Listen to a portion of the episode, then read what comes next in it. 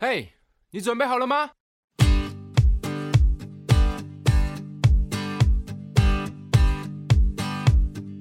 大家好，我们是默默无闻，死亡听起来很吓人。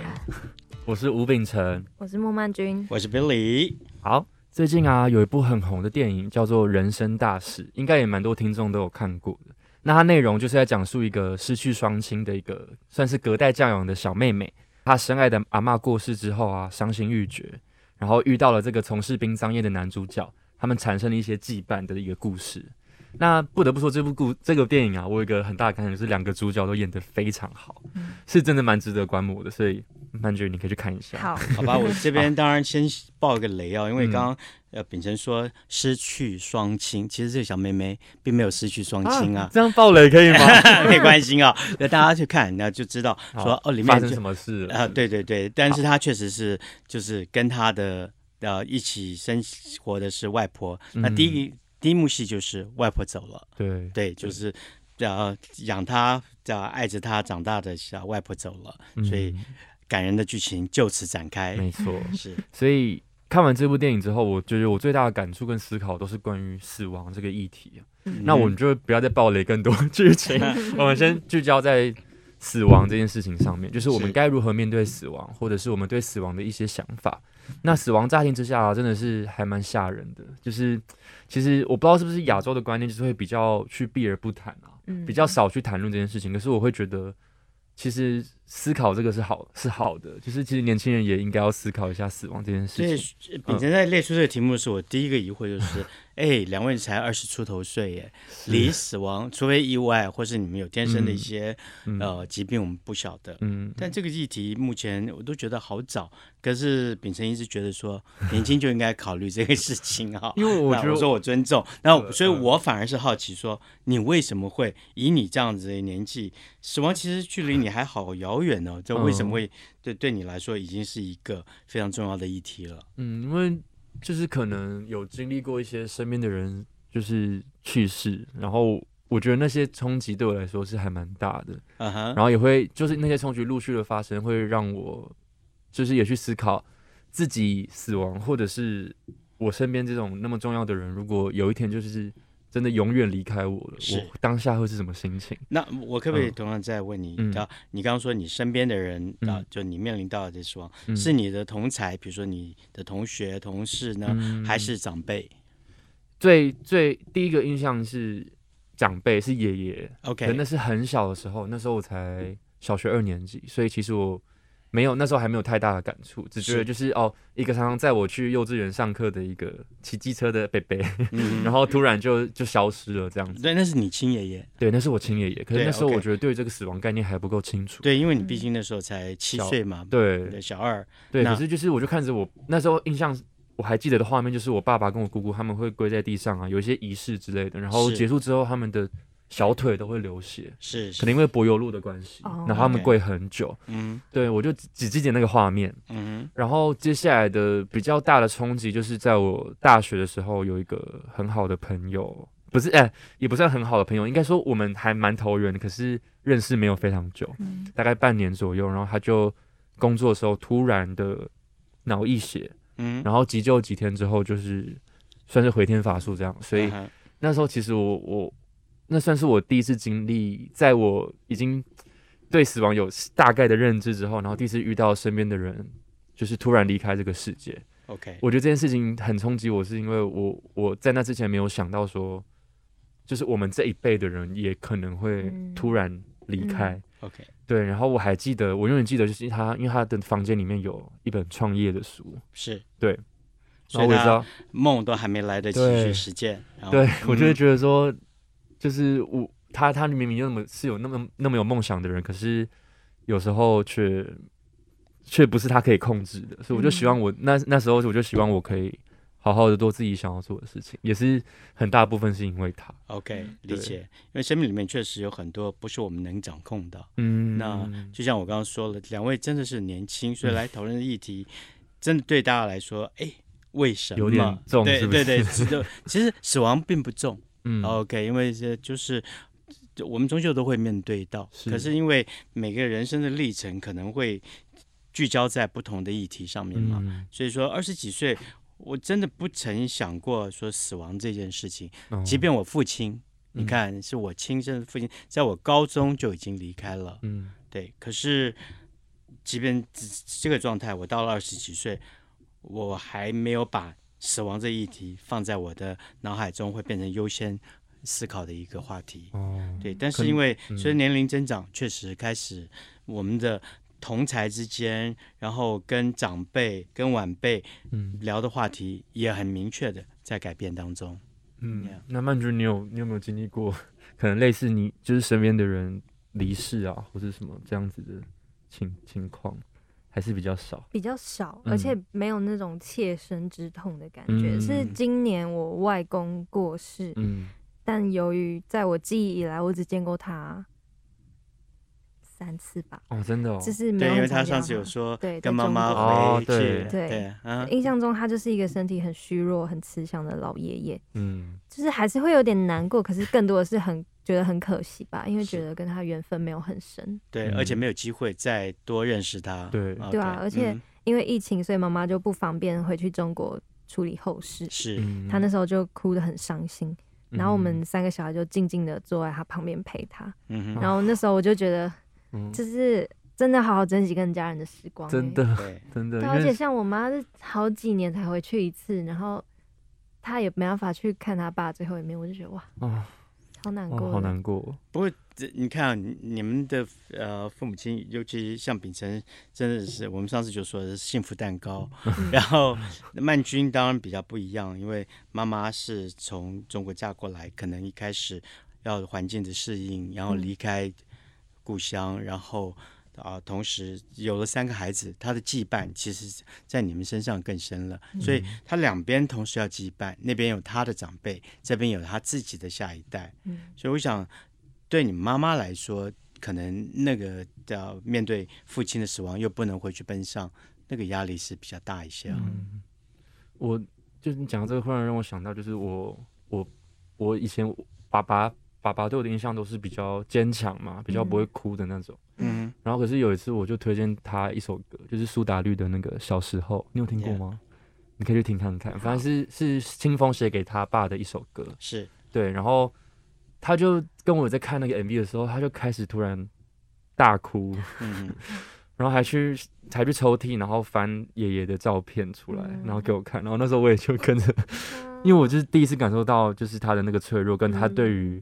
这个那么跟他亲的人离世的这种想念跟跟羁那种很深的羁绊，就是我就会觉得说啊，如果有一天我身边这些人也这样离我而去，我觉得、嗯、我也需要花很多啊，我需要花很多时间跟精力才可以走出那个难过。嗯嗯、我想知道是你们有没有注意到父母间的话题？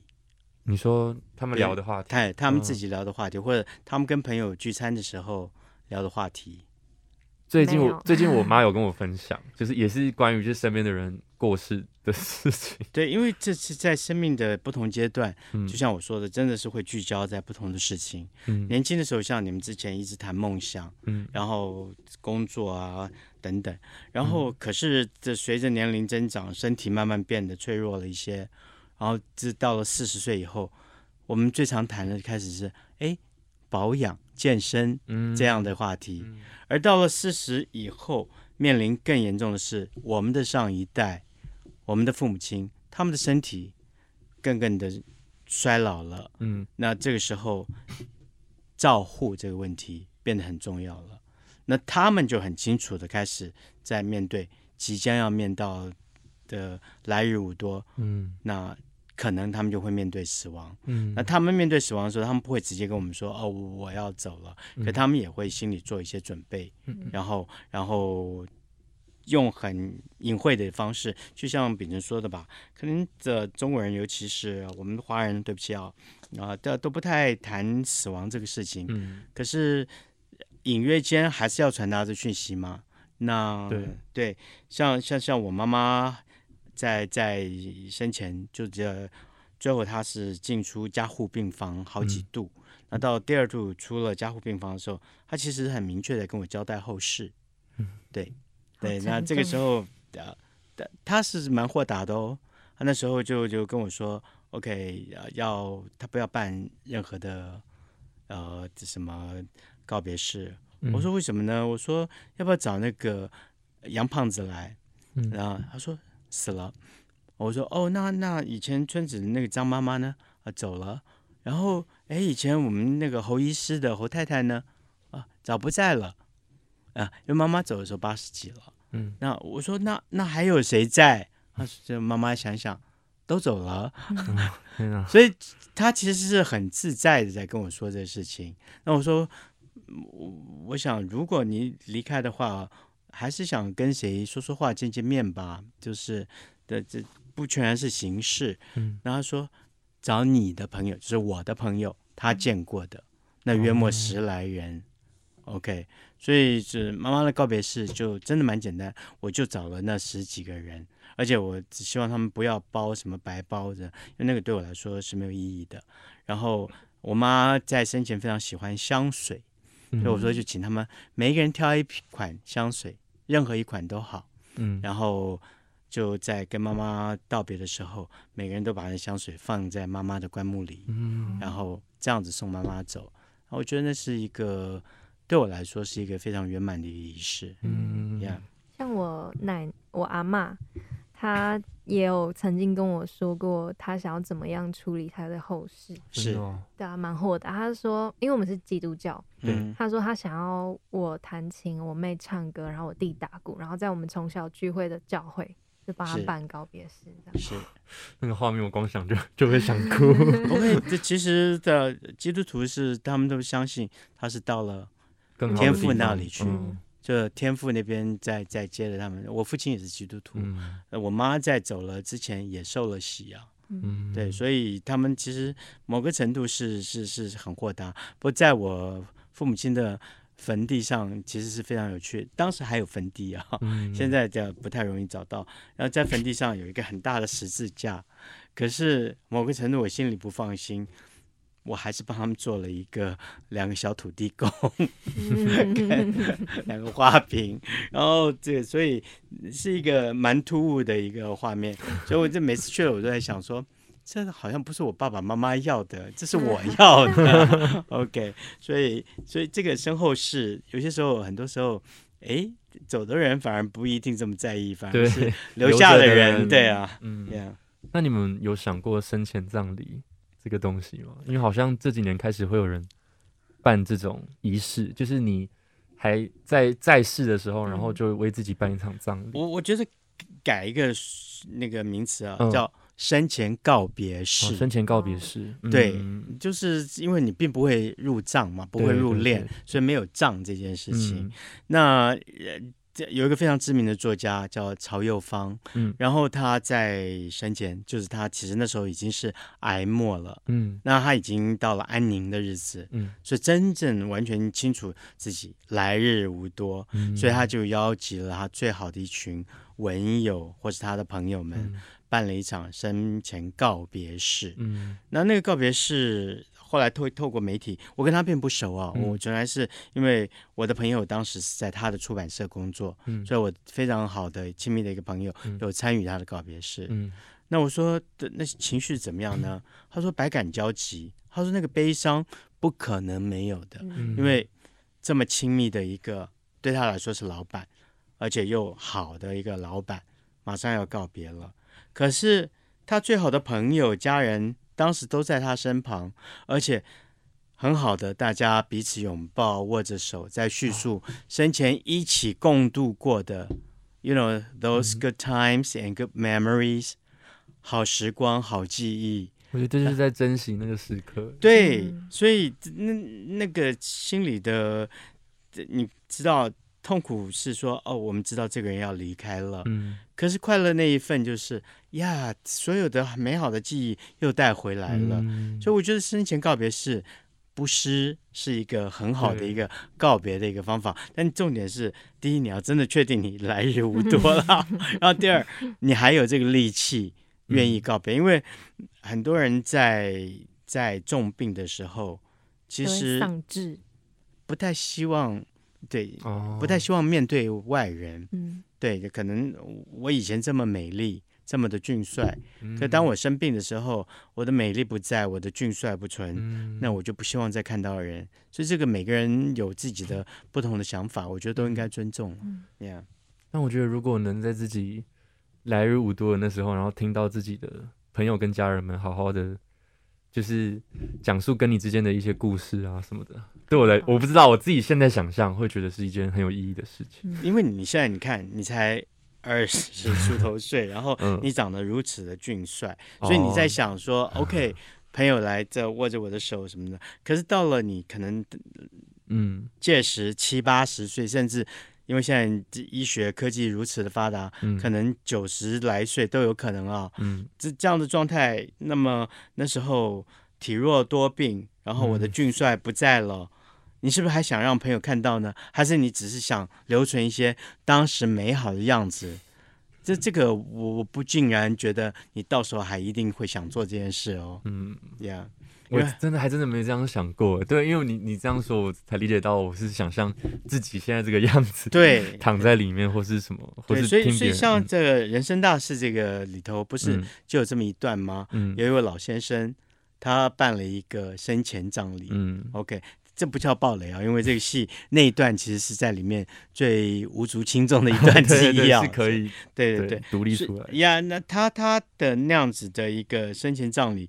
他纯然当然在里头有诉说他为什么做，可是他这呃里面的男主角是一个专门负责葬仪社的工作的人，嗯，那找了很多的临时演员，要大家哭，然后，要大家演了这么一场葬礼，嗯，那这对我来说就有一点点荒唐了，嗯，就是丝毫不必要。但是如果说是真的像我刚刚说的作家曹幼芳选择的生前告别式，嗯、那真的又一个人，如果能够还是很好很美的状态，又有精神的话，我自己也很渴望有这样的一场生前告别式，嗯、因为我自己有这么亲爱的家人，有一些我非常珍惜的朋友，我真的希望在我走之前，我能够。每一个好好的拥抱，然后告诉他们我多么的爱他们，嗯、然后谢谢他们在我生命里面做了这么多的事情。嗯，Yeah，我觉得就是提到死亡这件事情，就是就是会让我觉得就是要好好珍惜当下，嗯，就是好好，我觉得就让我好好想要就是做自己的事情，然后珍惜我跟每个人相处的时间。我当然知道我现在才二十几岁，可能。想这些想想太远，可是我每次想到这个，然后就会不断的提醒自己要把握跟跟自己重要的人相处的时间，是对吧？那那我我我好奇你们有没有思考过，比如说告别式这件事情？嗯、因为我知道秉秉承在整理这个的题目的时候，嗯、就已经举了好几个例子嘛。嗯，然后像你提到了复后七日，哦对，哇，那真的好辛苦啊、哦。对啊，对。但是如果说以你们自己想象，嗯。OK，因为你们现在还好长一段路要走哦。OK，也以现有的一些告别式，你们自己会觉得哪一种告别式是你心里觉得最理想的告别式呢？最理想的告别式，你说怎样的形式？对，比如说我可能以我自己为例好了，嗯、我希望是树葬。哦，对，我烧完骨灰了以后，嗯，那因为在法鼓山就有一个树葬区，嗯，所以我希望就让我的骨灰撒在那个。树的旁边，嗯、然后我最亲爱的家人能够保有一点点我的骨灰，嗯，做个纪念也就够了。嗯，对我我是这么想象，但我不知道两位，比如说像曼君，你有想过这个问题吗？我以前小时候很想要海葬，海葬，对我也是会想到海葬，对，可台湾好像法令上还不允许，哦是哦，偷偷撒，他不知道。我我不我不敢确定，我们要求证了。嗯、但好像我们大家都很多人都听过了，但是好好像是因为前不久，真的是前不久，我就有平辈的年纪比我长的，可他们的家人过世了。嗯、OK，他们就是用偷偷去海边把骨灰给撒了，嗯、后来。海巡单位来了，所以他们是一群人去撒那骨灰。Oh. 海巡单位来了，他们赶快骨灰一撒，就像是沙尘一样的，撒完了就赶快跑。那我我就很好奇问说，那你们为什么会有海葬呢？OK，然后说家人就是告诉他们说，希望海葬。OK，所以如果是法令许可的话，确实海葬也是一个蛮，我自己觉得蛮浪漫，蛮浪漫，但是又又简单的方式。对啊，简单，然后。可能因为我们也喜欢海吧，我就觉得哦，可以回到这个大自然，然后做一个循环，好像是一件蛮天然、蛮蛮就我觉得蛮自然的事情。是，所以你是喜欢想要海葬？目前目前，OK，那我是树葬，树葬，我觉得树葬也蛮好的。对，而且现在都已经知道了，我刚刚已经说在法鼓山，嗯，就有这样的一个树葬的园区。可问题是，好像需要排队 要报名的，还要排队，因为其实。台湾人口老龄化的蛮严重的，嗯、所以死亡的人数远大于出生的人数。嗯、对，所以这个土地的需求好像也不小。对，哦，我觉得我我提到死亡，我觉得有蛮蛮，就是如果不是意外死亡，是可以有一段时间好好跟自己身边的人道别，好像相对意外死亡是一件幸运的事情吧。就是你有一段时间可以，我不知道，我希望自己是。就是就是因为我我身边有朋友是，就我之前打那个逐字稿，然后是关于一些癌症，也是得癌症的人，他们分享他们的一些经历，然后我就会发现哦，就他们的想法其实就是没有那么悲观，就是跟以我以为他们都会很就会很难过啊，或是怎么样，可是他们可能自己都有做一些转念，然后我听到一个印象就还蛮深刻，因为他就说他原本生活压力非常的大。就是她公婆给她很多压力，然后她老公给她很多压力，嗯，她又有小孩的事情要处理，她从来都在忽略自己，嗯，可是她一生病之后，她就可以有一个很强大的理由，就是只关注自己的需求，嗯，然后大家也会去关心她什么的，然后她觉得她终于可以好好的静下来思考自己这段时间想要做什么事情，我就觉得哇，这听了其实是有一点难过的，可是也很替她开心，是她终于可以重视自己。然后这给我的启示是，我觉得我自己也会提醒自己说，要也要随时注意自己的，不管是身体健康或者是心理健康，就是有时候要把自己摆在第一位啦。嗯，对，所以我觉得，我不知道，我只是突然分享这个，我觉得听到他们的非常有道理啊，嗯、因为这确实，尤其是你刚刚说了，因为有孩子的妈妈，嗯，那天性使然哦，对，就是这是很多男生就是忽略了说，其实当妈妈的真的是。辛苦程度比当爸爸真是多很多，是不是因为可能是孩子是从他身体出来的？是因为脐带相连，脐带相连，然后这个这个父亲通常只是一个播种者，那母亲不但要要带着孩子九个月，还经历这个阵痛，经历这个你看这啊 labor，然后就。产下这个孩子，这、嗯、整个过程对对女性来说是辛苦的，真的很辛苦。那然后我们习惯上又觉得带孩子是女生的责任哦，嗯、还有我忘了，小孩的成长有好长一段时间，哺乳的这个过程也是女性要做。嗯，对，所以很多男生如果不够体贴，然后没有这个认知的时候，觉得这就是妈妈的责任，这是非常不负责任的。真的，对啊，这其实是应该是。彼此双方的责任，嗯，对，那所以呃，你那位朋友是女生啊、她这终于有好好的一段时间，能够让自己备受重视，嗯、以及自己重视自己。嗯，那我觉得当然在她生命的后期，嗯，是比较可以慰藉的事情，嗯，但是还是很遗憾了，因为我相信他一定很年轻，嗯、所以年轻的生命就这样呃。消失了，但是很多事情，生命真的不是我们能掌控的，所以可以掌控的范围内，我们一定要让自己，不只是是我们的这个身体，还有你刚刚说的 mental health。对，我觉得 mental health 很重要。对啊，精神健康很重要。嗯，Yeah.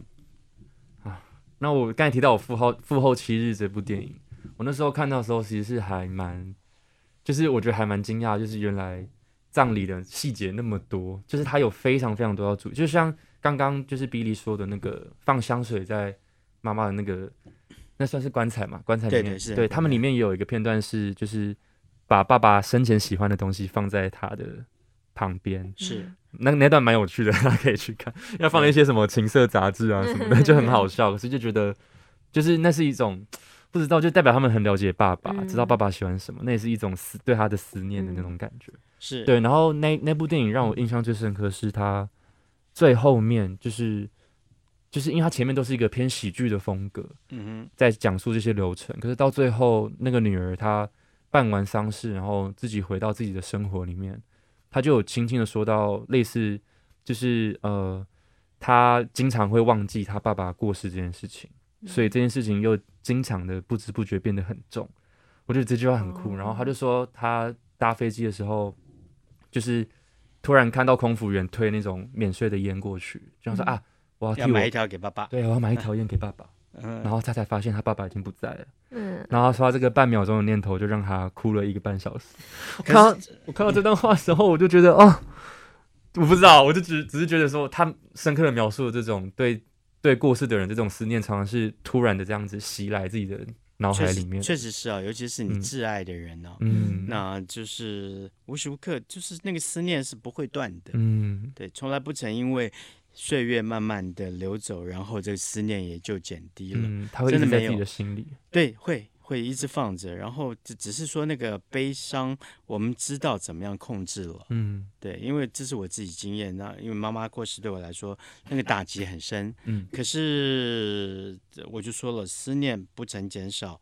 可是我现在已经知道怎么样掌控我的悲伤。那那个掌控是怎么掌控？因为我真的就知道他不在了。哦，对，接受现实，接受这个事实，对，我就接受了这个事实。那我上次在我们节目里也说到，妈妈偶尔会入梦，嗯，然后入梦里，我就不希望她离开，所以我就在想，有没有什么方式可以让我，就让妈妈一直停在梦里，然后我也不要醒来，这样子一直抱着她。嗯、可是不行啊，每次终究还是会一张开眼睛，妈妈就不见了，那、嗯、我就知道，嗯，那就是一场梦，嗯，所以开始也接受了。是梦这件事，不过你既然提到《父后七日》，其实我觉得这个电影里头非常有趣的是里头啊，他们在办葬礼这个事情，嗯，这个亲朋好友，然后当然好友也说说不上话了，就尤其是在台湾的那些家族里面，人口比较多的时候，嗯，哇，那叫像被罪住，谁来做主这件事情？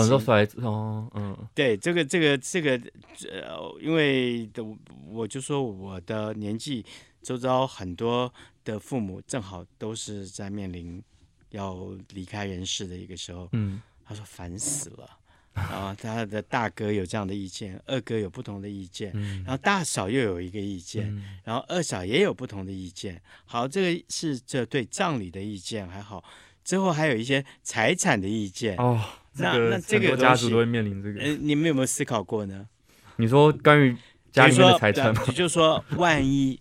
万一要要面临一个长辈离世，嗯、然后要有这么多的仪式，嗯，你看，因为头七、二七、三七，爸爸呃要做到七七四十九天，嗯，这个你们觉得这样子的仪式是有必要的吗？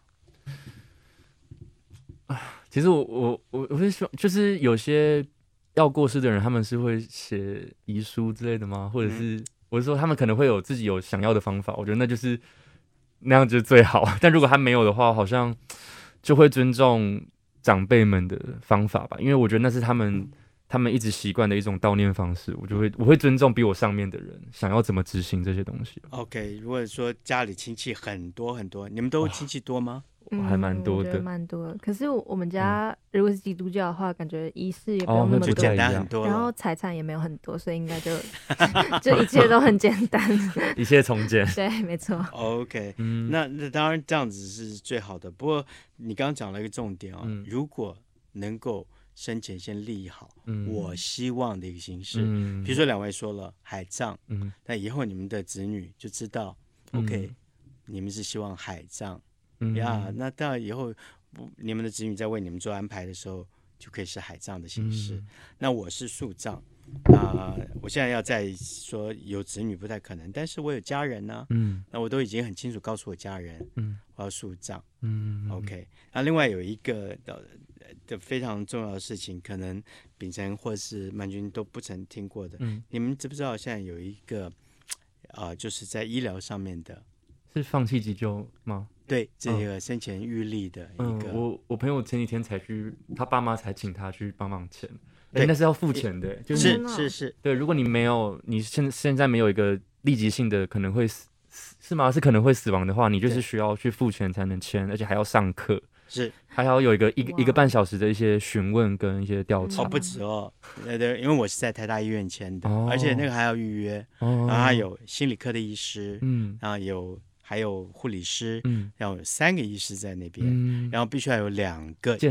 证人，嗯，对。但是我喜欢这样的一个慎重，嗯，因为死亡这件事情本来就是一个大家比较是认真面对的事情，嗯，那我就那不叫预立遗嘱，嗯，但是就是说我预立我。以后面对我身体状况到一定特定，就是已经不能急救的时候，他是会非常详细的列出是怎么样程度的。是是是对，因为台湾的法令在这个规定上面越来越明确，嗯，所以就是当你不希望做很多急救的时候，嗯，就是已经很清楚知道你可能即便急救也是只是尽人事嘛，嗯，那没有这个必要。那我就已经签署了这个，嗯，这个这个这这样子一个不叫遗书的一个放弃医疗的同意书，呀、yeah，我觉得这好像真的蛮重要，因为如果真的遇到这样的状况，就是其他人，就是你的家人，好像也会蛮两难的。嗯，有些人可能会觉得应该要把他救好，可是有些人会觉得。其实你现在身上是有很多病痛，是很痛苦，然后就不知道该怎么抉择。对，嗯，就是这我很快的说一下，就是在我母亲要走之前，最后我其实最遗憾的一件事情，嗯，是我要求弃切我母亲，哦，因为我舍不得她离开。那医生其实已经给我暗示了，说妈妈要走了，可是我说不行，你们一定要再急救。呃，我。我就舍不得。他说：“那现在唯一能够让他在呼吸进食的方式就是气切。”OK，嗯，那气切做了，他多撑了几天，可等于说对我妈妈来说又多受了一些苦。嗯，那到最后还是我的家人告诉我说：“让你妈妈走吧。”嗯，妈妈已经很放心了，所以我在妈妈耳畔说了一些我。的现况，我的经济状态，我的感情状态，让妈妈很放心。其实我不确定她当时是不是有意识，可是我心中就认定她是有意识，因为我说完了，妈妈就掉眼泪，握着我的手，然后隔一天，妈妈也就真正的跟我告别了。我有看过一个文章说，其实听力好像是人死亡之前是最后一个，对，他是听力是最最后才不见的一个东西，所以好像是有用的。是有，应该是吧，因为我这么我这么深信着，因为他当时身上都是一些管子，嗯，但是在最后那一刻，我握着他，然后我说完了这些话，他掉了眼泪，然后隔一天也确实他就就就跟这个人世道别了，嗯，yeah. 今天的话题好沉重，嗯，你选的。是我选的没错，但是我觉得我听到这些东西是我是我是开心，因为我会就是我听到你的经历会觉得。更应该珍惜现在的生活，然后，嗯，我觉得提早去思考是好的。你有想分享什么吗？我想分享那个印象深刻有关死亡的电影，嗯，是《灵魂急转弯》哦。对，那时候我觉得这部电影是算是改变我算一生嘛，我一生还很短，改变我的电影。对，目前、嗯、对，因为《灵魂急转弯》里面有说，《灵魂急转弯》里面有说到。火花是活着的热情，不是活着的目的。你说火花吗？对，火花、嗯、就是这让我想到我一个很喜欢的作者李豪。嗯，他在《厌世者求生指南》里面有写到说，活着就是目的，不是手段。嗯、我觉得这是一个蛮相似的概念。嗯、就是以前我会觉得活着就是为了要完成我的梦想。嗯，但是这样就是等于我把活着这件事情当成一个手段，为了要去实现某些事情。嗯。但是活着还有本身存在本身就是一个目的，嗯、我们是为了要去体验生命。我自己觉得啊，嗯、我自己想去体验。是类似说在意的应该是过程，而不是最终的那个结果。是那些像火花电影里面说到，它、嗯、不一定是要是我们的人生志向，嗯，它也可以是呃我们日常生活中看到的美景，嗯、吃到的美食，或是与家人相处的任何平凡而美好的时刻，嗯，这样子。然后那时候，这个这个电影在二零二零年上映的。嗯，我那阵子处在一个很大的低潮。嗯，然后我看完电影之后，我就觉得哇，深受感动，然后身心灵都被洗净，嗯，让我觉得人生充满希望。然后也开始让我享受在生命中每一个很美好又很小的片刻。嗯，就像那个二十二那个灵那只灵魂，嗯，他变成人的时候，他看到阳光从。上面洒下来，海水打到他的脚，对对对对，我就觉得哇，落叶，太棒了！骑脚踏车的微风，对对对对。然后看完我就那时候就默默许下愿望，我要在二零二一年让自己好起来。然后我就觉得我真的有比较好，所以他就是算是改变我。嗯，对。哇，电影的力量很大。对啊。我也很喜欢那部电影。好，我觉得就是希望我们啊，然后或是听众都要不断的提醒自己，要好好的活着嘛。嗯。我希望大家好，我也可以好好的专注在人生的这个过程、这个旅程上面，可以好好的陪伴身边喜就是重要的人，然后珍惜可以一起笑啊、一起哭的任何片刻。对，因为我不知道死亡哪一天会到来，但在那个之前，我一定要尽情的挥洒，然后尽情的享受，近期的释放。这个旅途中，就是然后留下自己的创作。嗯，那希望我们可以好好的珍惜所有自际遇，然后珍惜自己，珍惜可以在这个世界上的日子。嗯，好，那今天就到这边，真的很谢谢两位陪我聊这个话题。OK，好，下次见喽，拜拜。拜拜。